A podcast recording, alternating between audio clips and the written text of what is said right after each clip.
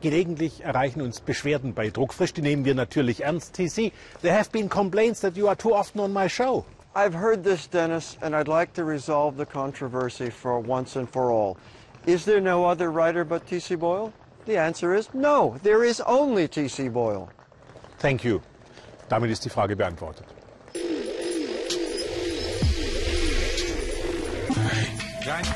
Druckfrisch. Heute mal fast ohne TC Boy.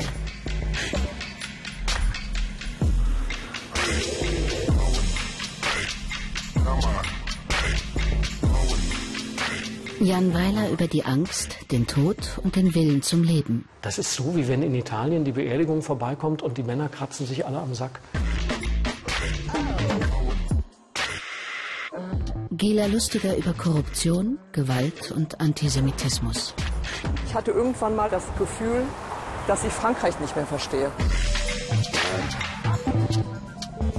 Und die meistverkauften Sachbücher der Deutschen. Wir leben in einem tollen Land, wenn solche Bücher auf seinen Bestsellerlisten auftauchen. Irgendwo hier muss er stecken. Ihr Streiter für das Gute, Schöne, Wahre. Dennis Scheck. Guten Abend und herzlich willkommen zum guten Buch zur späten Stunde. Es gibt in meinen Augen einen undrücklichen Test für große Literatur. Ein wirklich gutes Buch reißt uns aus unserem gewohnten Lebenszusammenhang, lässt all unsere Alltagssorgen hinter uns zurück, vermittelt uns eine neue Perspektive. Ich kenne viele traurige, wahre und tröstliche Bücher. Dieses aber ist so traurig, so wahr und so tröstlich zugleich, dass es mit Fug und Recht einen Platz in einer eigenen Liga für sich beanspruchen darf. Es heißt Lebensstufen. Sein Autor ist der Brite Julian Barnes, einer der geistreichsten Autoren unserer Gegenwart. Und jeder, der seinen Grips auch nur halbwegs beieinander hat, sollte es lesen. Worum geht es in Lebensstufen? Um die Liebe und wie man mit dem Tod eines geliebten Menschen umgeht. Julian Barnes vergleicht die Gefahren, denen sich die ersten Ballonfahrer im 18. und 19. Jahrhundert aussetzten, mit den Gefahren einer menschlichen Bindung. Sie wussten, dass es gefährlich war. Ein Gasballon konnte explodieren, ein Heißluftballon konnte Feuer fangen. Jeder Start und jede Landung war riskant.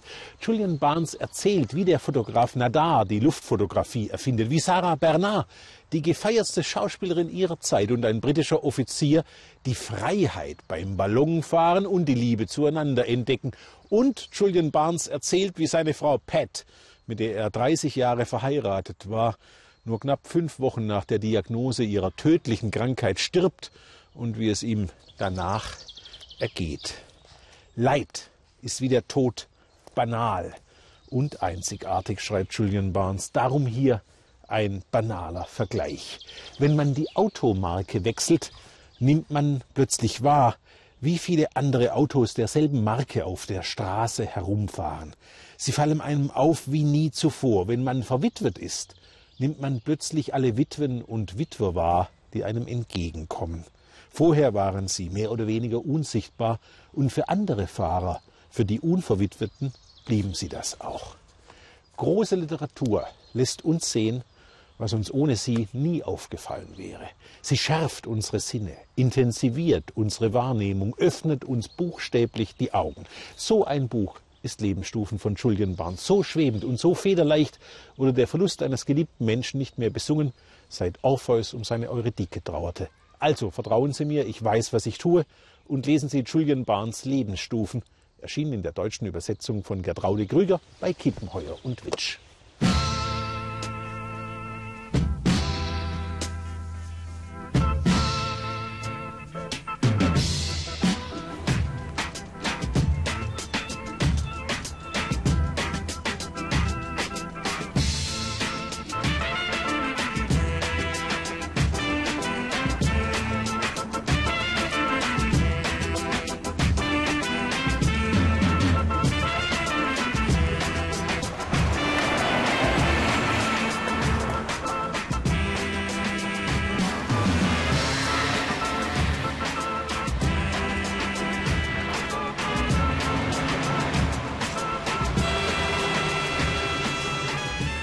Paris, der Hauptstadt der Aufklärung, scheint ein Mord an einer jungen Prostituierten 27 Jahre nach seiner Verübung kurz vor der Aufklärung zu stehen, weil neue DNA-Spuren aufgetaucht sind. Das ist der Ausgangspunkt von Gila Lustigers faszinierendem neuen Roman Die Schuld der anderen. Schönen guten Tag, Frau Lustiger. Guten Tag. Wie es sich gehört, fängt Ihr sozialkritischer Krimi mit einem Zitat an, einem Zitat von Karl Marx. Es ist dies die Zeit, wo selbst Dinge, die bis dahin mitgeteilt wurden, aber nie ausgetauscht, gegeben, aber nie verkauft, erworben, aber nie gekauft, Tugend, Liebe, Überzeugung, Wissen, Gewissen etc., wo mit einem Wort alles Sache des Handelns wurde. Ja, äh, wie korrupt ist denn Frankreich gerade? Nicht unbedingt Frank Frankreich ist, ich würde nicht sagen korrupt, aber äh, steckt in einer Sackgasse, weil äh, die Eliten äh, unter sich bleiben. Und ich würde sagen, nicht nur Frankreich ist korrupt, ganz Europa. Weil in ganz Europa der Kapitalismus als Wirtschaftssystem herrscht. Ja, und weil vor allen Dingen die, die, äh, weil es vor allen Dingen zu viele Menschen gibt, die einfach nicht zu Wort kommen, die stumm sind. Und die, Frankreich, sich, die, sich, die eigentlich nur äh, äh, nie als Subjekte wahrgenommen werden, sondern immer nur als, als, als Themen in irgendwelchen Themenabenden, als meuternde Jugendliche, als Euroskeptiker, aber eben nicht zur Sprache kommen. Frankreich, lerne ich aus Ihrem Roman, besteht aus 36.753 Gemeinden, 4.055 Kantons, 101 Departements und 27 Regionen. Und das kann man mit einem Krimi verändern? Also ich, ich wollte diesen Krimi eigentlich gar nicht schreiben. Ich hatte irgendwann mal vor drei Jahren, glaube ich, das Gefühl, dass ich Frankreich nicht mehr verstehe. Die äh, Marine Le Pen wurde in, Regio in den regionalen Wahlen zweitgrößte Partei. Ja. Äh, es gab meuternde Jugendliche, die Autos abfackelten in den Banlieues. Die antisemitischen Übergriffe fingen an. Äh, jede fünf Minuten stand jemand auf der Straße. Mal waren es die Hebammen, mal waren es die Landwirte, mal waren es die Ärzte, die Taxifahrer. Und irgendwie erklärte mir keiner aus den Medien, aus der Politik, aus der Wirtschaft, wo diese Unruhe herkommt und diese Unzufriedenheit. Und daraufhin und ich lebe in, seit fast 30 Jahren in Paris, in einem sehr guten Viertel. Ich habe nette, kluge Freunde und ich habe mir gedacht, wenn ich Antworten finden will, muss ich einfach losziehen. Und dann habe ich angefangen, ich war sechs Wochen bei der Kriminalpolizei. Und zwar Deuxième Division, das ist Gare de l'Est, Gare de Nord, äh, 18., 19. Arrondissement, 19. aus dem jetzt Ein gerade Kerngebiet des Drogenhandels und der Prostitution. und des Salafismus. So habe ich das erst entdeckt. Und, da, und dann habe ich äh, mit vielen Leuten dort gesprochen, auch Sozialarbeitern. Und daraufhin zog ich weiter in die Banlieues, in die Industriekleinstädte mit 30 Prozent Arbeitslosigkeit und 40 Prozent Marine Le Pen-Wählern so ungefähr. Und dann stieß ich eben auf diesen Streifzügen durch das Land auf diesen Skandal, der, wirklich, der sich wirklich zugetragen hat. Sie sind in die Banlieues gegangen. Ja. Da gibt es diesen berühmten Fall des jüdischen Handyverkäufers, der drei Wochen lang brutal gefoltert wurde, ermordet wurde. Ja. Haben Sie die Täter durch Ihre Recherchen besser verstehen können? Ja. Sie schreiben, das sind Leute, denen es um den Taumel, um die Erfahrung des Taumels geht. Können Sie das erklären? Die meisten, also ich meine, ich bin kein Fachmann, ja, das muss man dazu sagen. Ich bin Schriftstellerin und ich, ähm, ich habe nicht, ich habe keine Statistiken gemacht, ich habe nicht mit genug Menschen gesprochen, aber mit denen, denen ich, mit denen ich gesprochen habe, von denen weiß ich ganz klar, dass sie nicht mehr integriert sein wollen, dass sie nichts mehr mit der Zivilgesellschaft zu tun haben wollen. Aber Ihre Mütter und Ihre Väter sind doch hierher gekommen und wollten sich integrieren. Ja, Wollen aber- es noch? Ja, aber sie, die, die Kinder nicht mehr. Die, und die Kinder sind ja Franzosen. Und die Kinder sind eben sich gewiss, was heißt Kinder, das sind äh, junge Männer, sind sich gewiss, dass sie gar keine Aufstiegsmöglichkeit haben in dem Land, dass, sie, dass man sie abgeschrieben hat.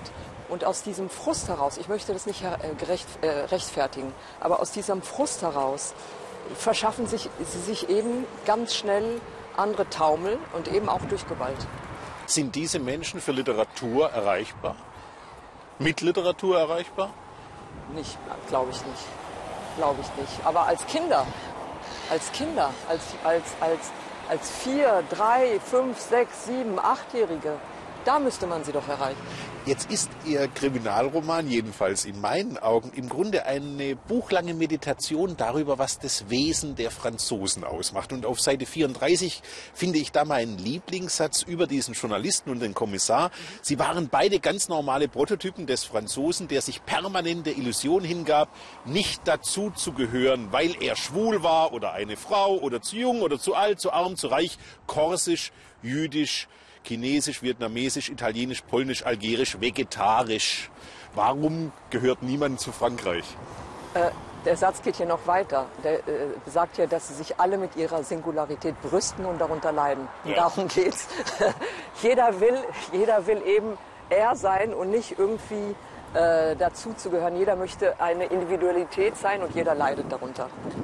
Und was ich sehr bezeichnend finde, und deshalb habe ich diesen Roman eigentlich auch geschrieben, wenn Sie sich die französische Literatur anschauen, dann schreiben eigentlich alle immer nur über sich. Der einzige französische Autor, der sich selber irgendwie als Teil der Gesellschaft sieht und wirklich über die Frankreich schreibt, ist Welbeck. Der ein genial. Ich finde ja, das ist der Jules Verne der Soziologie. Ja. Ja, äh, während Jules Verne äh, technische Innovationen im Blick hat, hat er die sozialen Veränderungen des Landes im Welbeck Blick. ist ein großartiger Autor und äh, ich freue mich, dass er in Deutschland so geschätzt wird. Hier wurde er verrissen. Äh, und was ganz perfide war hier, die linke Presse hat ihm ja vorgeworfen, dass er praktisch mitschuld ist an, an den Attentaten. Als ob ein Schriftsteller äh, äh, sich verantwortlich sein muss für die Rezeption seines Buches. Sie haben geschrieben, dass Sie auf den Anschlag auf Charlie Hebdo als Französin reagierten, aber auf den Anschlag auf den Supermarkt als Jüdin. Das müssen Sie erläutern. Hier wurden Menschen umgebracht, weil sie Juden sind. Und als Jüdin kann man sich da nur äh, betroffen fühlen. Ich meine, was für mich so fatal ist, ich, wenn ich mich selber definiere heute jetzt, würde ich nicht sagen, ich in erster Linie ich bin Jüdin. Ich würde in erster Linie sagen, ich bin deutschsprachige Schriftstellerin. Vielleicht danach würde ich vielleicht sagen, ich bin Mutter. Danach ich bin Frau. Kommt auf den Tag an, ja. Manchmal würde ich sagen, ich esse vegetarisch. Aber dadurch, dass Juden umgebracht wurden, weil sie Juden sind, rücke ich mit den anderen Juden zusammen und wieder werden wir eine Schicksalsgemeinschaft. Und ähm, das ist das Fatale, finde ich, dass man uns immer wieder zu Juden macht. Und mein Vater zum Beispiel kam aus einem ganz assimilierten Haus und er ist Der Historiker Arno der Lustiger. Historiker Arno Lustiger und er ist durch, wir sind durch Hitler wieder Juden geworden. Hitler hat eigentlich erklärt, wir sind Juden. Wir wären vollkommen assimiliert und wären aufgegangen in der Zivilgesellschaft. Ich will das nicht das ist, äh, ich bin sehr stolze und bewusste Judin. Aber hier werden wir wieder zu Juden gemacht und was mir, was mir so fehlt, ist zum Beispiel hat Walz ja gesagt, ohne Juden wäre Frankreich nicht Frankreich. Ich hätte gerne gehört, dass wir in seinen Augen nicht Juden sind, sondern Franzosen. Ohne Franzosen jüdischen Glaubens wäre Frankreich nicht Frankreich. Also nicht, dass wir, wir, sind, wir stehen nicht außerhalb der Gesellschaft. Und ich hätte gerne gehört, zum Beispiel von Angela Merkel, die gesagt hat, der Islam gehört zu Deutschland. Dass sie sagt, der Islam, der die Grundgesetze der Bundesrepublik Deutschland akzeptiert und der Islam, der den Antisemitismus verurteilt, gehört zu Deutschland. Gila Lustiger, vielen Dank. Die Schuld der anderen, ein Kriminalroman, der die Welt erklärt, erschienen im Berlin Verlag.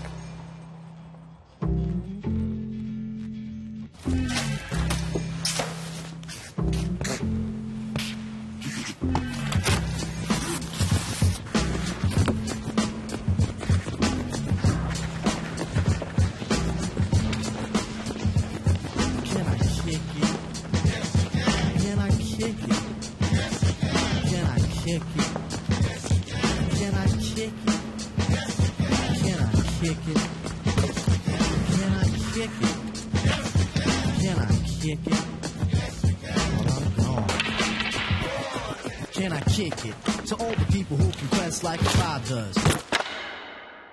Und jetzt aus den unendlichen Bücherhallen in der heiligen Stadt Köln Die aktuelle Spiegel-Bestsellerliste Sachbuch. Platz 10. Heinrich August Winkler. Geschichte des Westens, die Zeit der Gegenwart. Selten habe ich mit so großem Vergnügen einen Titel auf dieser Bestsellerliste gelesen wie diesen vierten und abschließenden Band des Historikers Heinrich August Winkler zu seiner Geschichte des Westens. Wir leben in einem tollen Land, wenn solche Bücher auf seinen Bestsellerlisten stehen. Genau das versucht Winkler in seinem Werk auch zu erklären. Wie es kam, dass aus der amerikanischen Revolution von 1776 und der französischen von 1789 Menschheitsideen wurden, die den Westen zum Motor in der Weiterentwicklung von Werten und Maßstäben machten. Dabei wird Winkler nie selbstgerecht, sondern zeigt auch die vielen Fehler und Verbrechen dieses Westens, zu denen just die Relativierung, ja Verschleierung dieses gemeinsamen Wertehorizonts, wie Winkler das nennt, gehört. Dieses Werk ist ein Meilenstein. Platz 9. Thomas Piketty, das Kapital im 21. Jahrhundert. Die Vergangenheit frisst die Zukunft auf. In so leicht verständliche Bilder kleidet der französische Wirtschaftswissenschaftler Piketty seine mit einer schlagenden Fülle von Belegen versehene Geschichte der Vermögensentwicklung seit dem 18. Jahrhundert. Sein Buch befreit von dem Irrtum, Zitat, der patrimonale vom Vermögen und seiner Vererbung bestimmte Kapitalismus, der zu Beginn des 21. Jahrhunderts eine solche Blüte erlebt, sei etwas völlig Neues während es zu einem Gutteil um eine Wiederkehr der Vergangenheit handelt. Piketty fordert, das Kapital an die demokratische Kette zu legen. Recht hat er. Platz 8. Alexander von Schönburg, Smalltalk. Ich habe mich redlich bemüht, dieses Buch nicht zu mögen. Der Autor ist von Beruf Bildzeitungsredakteur, was ich verachte. Und eine Anleitung zum Smalltalk brauche ich so dringend wie einen Ratgeber mit Frisurtipps. Aber gemessen an den Maßstäben, die dieses Brevier selbst aufstellt, ist von Schönburg ein unterhaltsames Büchlein gelungen, das lehrt, wie man Konversationen betreibt, ohne an Skylla oder Charybdis des Smalltalks Schiffbruch zu erleiden, die von Schönburg trefflich bei Klugscheißerei und Moralscheißerei verortet. Platz 7. Peter Schollatur, Der Fluch der bösen Tat. Das Vermächtnis des brillanten Welterklärers Schollatur markiert beim Wiederlesen umso deutlicher die Lücke, die sein Tod hinterlässt. Hätte Schollatur dem Westen auch heute noch geraten, auf Putins Russland zu setzen, um den Islamismus einzudämmen? Da hilft nichts als selber denken. Dieses Buch ist eine Anstiftung dazu. Platz 6. Leitfaden für britische Soldaten in Deutschland. Man munkelt, Sebastian Haffner sei einer jener Deutschlandkenner gewesen, die 1944 im Auftrag des britischen Außenministeriums dieses Charakterbild der Deutschen für britische Soldaten verfassten. Heute gelesen ist die schmale Schrift eine wunderbare Meditation über den deutschen Nationalcharakter, insbesondere für solche Leser, die nicht glauben, dass es so etwas gibt. Platz 5. Guido Maria Kretschmer. Eine Bluse macht noch keinen Sommer. Während Kretschmers Klamotten so abgewitzt und fadenscheinig, wie die Dönekes dir in diesem Buch erzählt, seine Kundschaft würde sie ihm um die Ohren hauen. Dies ist das typische Beispiel eines Buchs, dessen Autor keinen Respekt vor dem Medium hat. Der typische Kretschmer-Satz lautet denn auch, wie trage ich und vor allem wer sollte welches Kleid tragen? Wenn der nicht aufhört zu schreiben, entwerfe ich auch Mode. Platz 4 Udo Ulfkotte, gekaufte Journalisten. Eine Handreichung für alle, die an die Lügenpresse glauben wollen. Geschrieben von einem ehemaligen FAZ-Redakteur, der in selten dreister Manier seine vormalige Korruptheit beichtet und Angela Merkel als Zitat gelernte DDR-Sekretärin für Propaganda bezeichnet. Wie alle Verschwörungstheorien ist dieser mit den Mitteln des gesunden Menschenverstands allein nicht beizukommen. So bleibt mir nur zu versichern, ich gebe Ihnen mein Ehrenwort. Niemand hat mich dafür geschmiert, dass ich sage, dieses Buch ist reiner Stuss. Platz 3. Paul Sahner, Merci Udo. Ich weiß nicht, ob Udo Jürgens ein großer Künstler war, aber ich weiß, dass dieses zusammengekleisterte Stück Boulevardjournalismus ein so unwürdiger Dreck ist, wie es kein Künstler verdient. Ein Buch zum Kotzen. Platz 2. Wilhelm Schmid, Gelassenheit. Ohne alle Aufgeregtheit setzt sich der Alltagsphilosoph Wilhelm Schmid in dieser lesenswerten kleinen Handreichung mit Phänomenen des Älterwerdens wie etwa der populären Verwechslung von Depression mit Melancholie auseinander. Das Einverständnis mit dem Leben kann alle Beschwernisse des Alters überwiegen, schreibt Schmid. Manchmal tun so klare Sätze wohl. Platz 1. H.P. Kerkeling, der Junge muss an die frische Luft. H.P. Kerkeling ist ein großer Entertainer als Autor aber leider eine ganz kleine Nummer. Und mag sich dieser autobiografische Schichtkäse auch noch so gut verkaufen, er bleibt doch Quark. I ran down the road pants down to my knees. Screaming, please come help me. That Canadian shaman gave a little too much to me, and I'm writing a novel. because it's never been done. Irgendwelche Regieanweisungen für mich? Soll ich was tun? Nein, einfach rumsitzen. First house that I saw, I wrote house up on the door. And told the people Ihr habt's kaputt gemacht. had to get out, cause my reality is realer than yours, and there's no time in the present. Ah, das ist Fernsehen. And there's a black dog on the bed. Viele Autoren haben Leser. Jan Weiler aber hat Fans und das aus gutem Grund. Auch in meinen Augen ist Jan Weiler einer der interessantesten Autoren der deutschen Gegenwartsliteratur, weil er nicht nur über eine eigene Sicht auf die Welt verfügt, sondern auch über eine eigene Sprache, diese Sicht auszudrücken. Guten Tag, Herr Weiler. Jetzt Hallo. haben Sie einen Krimi geschrieben. Warum spielen Sie Räuber und Gendarm? Ach, das mit dem Krimi hat sich als Nebeneffekt ergeben, weil ich wollte gar keinen Krimi schreiben, ähm, sondern ich wollte erzählen von einem Mann, der mit den Dingen, die er tun muss, nicht mehr klarkommt. Also der einfach überfordert ist. Und ich dachte, dass es ganz gut wäre, das in so einer Krimi-Handlung einzubetten. Die Probleme, die der Mann hat, die könnte der auch haben, wenn er kein Polizist wäre. So ist er halt jetzt Polizist, damit noch was Spannendes dazukommt. Warum will die ganze Welt Krimis lesen und warum diese Tatorthysterie im Fernsehen beispielsweise? Keine Ahnung. Zumal die meisten Tatorte ja nicht besonders gut sind. Ne? Also es gibt dann irgendwie mal so vier, fünf gute im Jahr und die meisten sind aber irgendwie relativ scheußlich. Reden Sie ruhig weiter, wir reden nur im ersten. Also. Ah, ich darf das ja gar nicht sagen. Ah, das, lass, das schneiden wir raus. Das schneiden wir vielleicht nicht raus. Ich finde Das den Tatort ja glänzend. gehen. Eine hervorragend gemachte Geht doch, Reihe. Die, geht ja. doch, ja. Danke, Kollegen. Jedenfalls, ähm, wie kommt das Böse in die Welt? Das ist doch die Frage beim Krimi. Das ist halt faszinierend. Die Leute mögen das halt lesen. Und vor allen Dingen, sie haben ja selber nichts damit zu tun.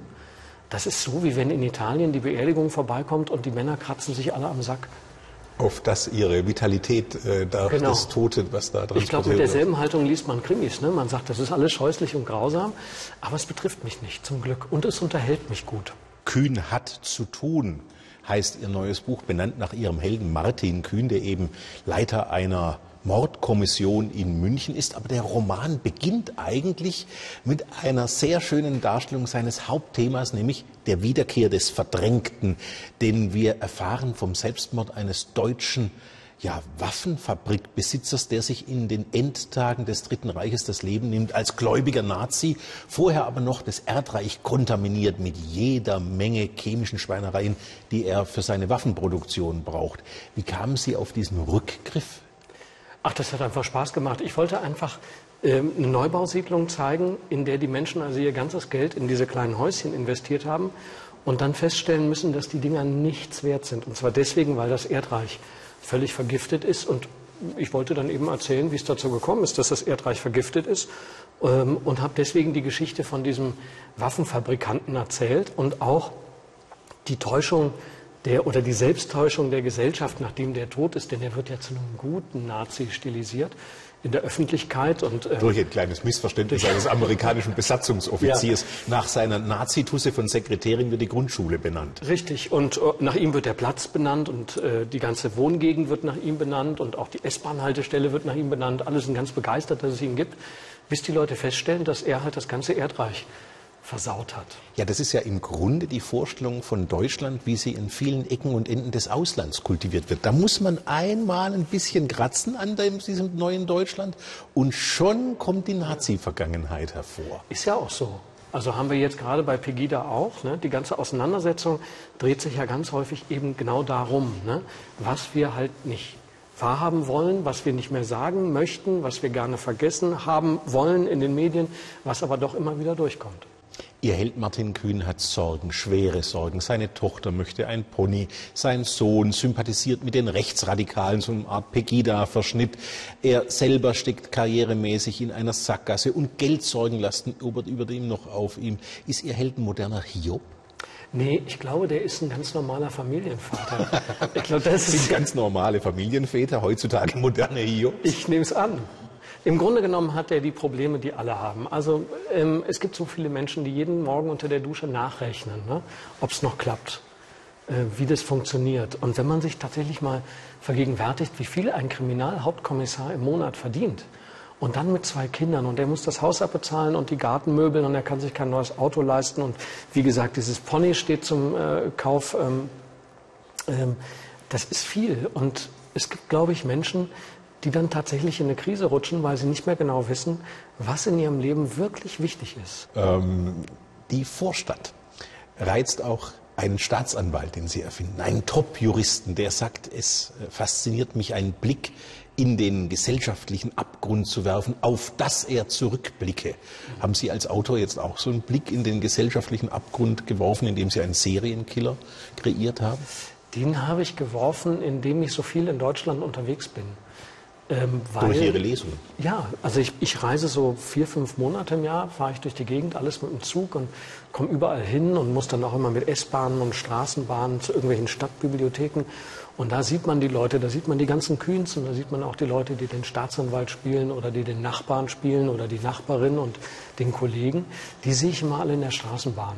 Äh, wenn ich, weiß ich nicht, durch Karlsruhe oder durch Erfurt fahre. Ne? Willkommen in der das Welt der Schindler Jeans und des Nutoka Brotaufstriches schreiben Sie. Ja, genau.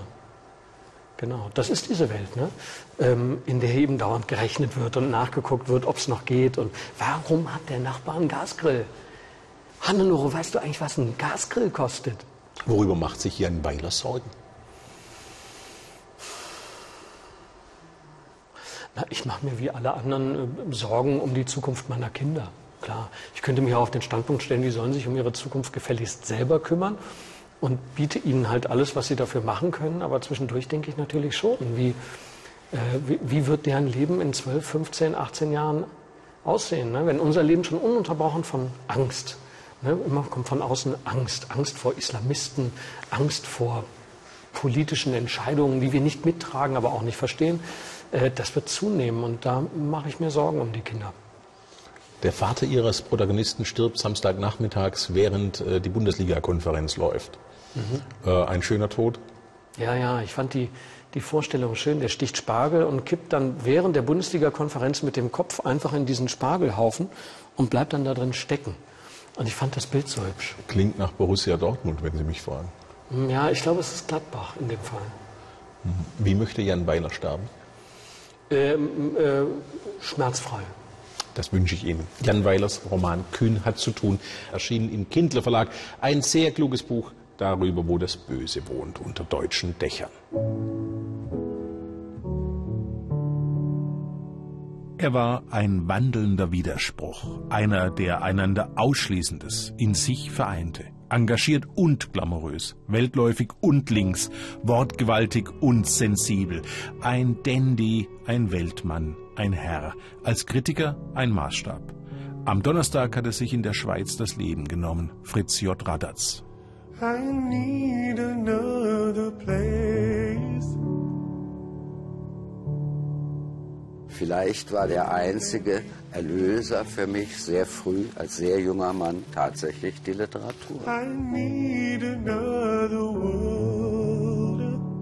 Ich glaube, dass jeder Künstler, egal in welchem Genre, auch Komponisten, auch Schauspieler, auch Maler, sein eigenes Sonnensystem sein muss. Wenn er das nicht ist, verströmt er sich zu sehr ins Außen und dann ist er, ulkig, dass ich das sage in Gänsefüßchen, nur Journalist. Das Wort heißt ja dem Tag verpflichtet. Der Künstler ist ein Stückchen mehr.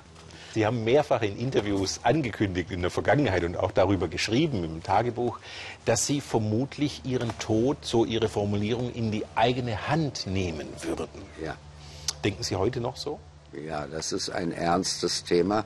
Ich denke fast, dass wir das nicht in den Griff kriegen in den wenigen Minuten, die von unserem Gespräch übrig bleiben. Ja, ich denke nach wie vor, dass das die mir gemäße Form sein wird. I need another world, a place where I can go. I'm gonna miss the sea. I'm gonna miss the snow. I'm gonna miss the bees. Miss the things that grow.